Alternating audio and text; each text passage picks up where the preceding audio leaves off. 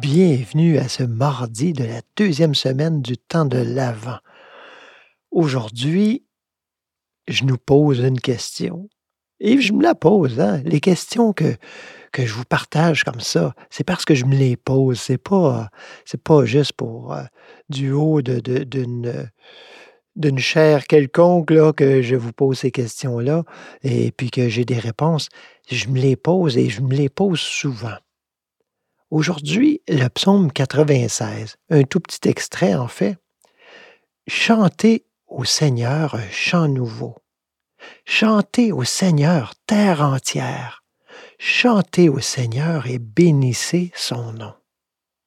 La question, vous vous en doutez, est-ce qu'on chante? Est-ce qu'on chante au Seigneur, c'est-à-dire euh, à la réalité éternelle? Mais pas n'importe quel chant, un chant nouveau. Chantez au Seigneur un chant nouveau. Un chant nouveau, c'est l'émotion nouvelle, c'est la nouveauté à chaque instant. À chaque instant, se tourner vers l'Éternel, mais pas avec des, petites phrases toutes faites, pas avec des, euh, des formules toutes faites, mais avec un élan nouveau. Je vous dirais qu'à la limite, et j'en connais qui vont euh, utiliser la même formule, en fait, euh, une formule euh, ou très très semblable pendant de longues, longues périodes, et même pendant des années. Mais ils sont capables d'y mettre un élan nouveau à chaque fois. Voyez? Donc, le problème n'est pas dans la répétition tant que dans l'intention, que dans ce qui motive derrière. Est-ce que mon élan est nouveau? Le psaume dit aussi, bénissez le Seigneur. C'est certain que le Seigneur n'a pas besoin d'être béni. Il est bénédiction. Mais bénissez le Seigneur, c'est tournez-vous. Tournez-vous vers ce qu'il représente, vers ses attributs, vers ses aspects divins, hein, la vie, euh, l'amour, la vérité, l'intelligence, le fait qu'il ait conscience individuelle, le fait qu'il est, euh, et là je vous parle de mystique, hein, on n'est pas dans le traditionnel, le fait qu'il ait principe, le fait qu'il ait euh, toutes ces choses en fait. Se tourner et faire une méditation, même avec des mots, même avec des concepts, parce que la méditation, c'est pas essentiellement le silence.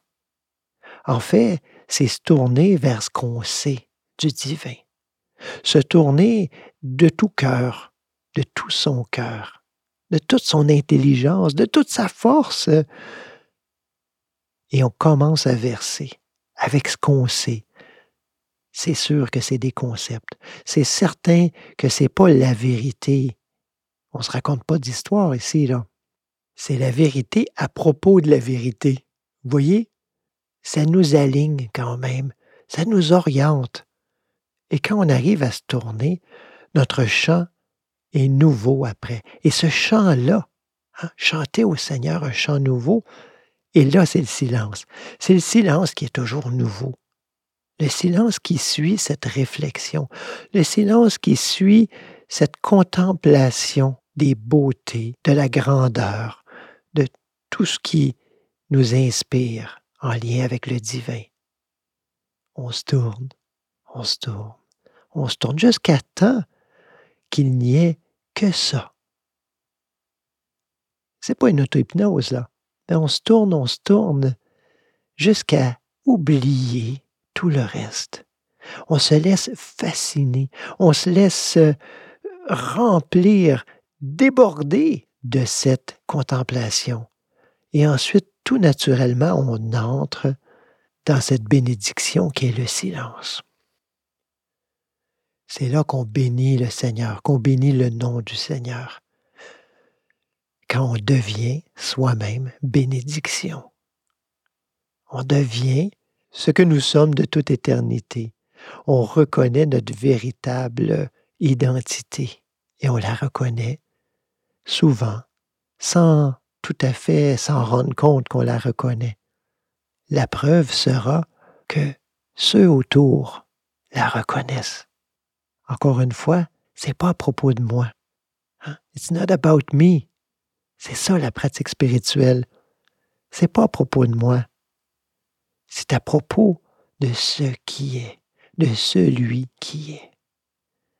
Je vous invite aujourd'hui à vous tourner encore et encore, à chaque instant, dans les rencontres, dans toutes les petites actions, reconnaître la présence, la présence divine, mais aussi la méditer à travers euh, ses attributs, ses aspects principaux, jusqu'au silence. Merci d'avoir été là. Je vous dis à tout de suite.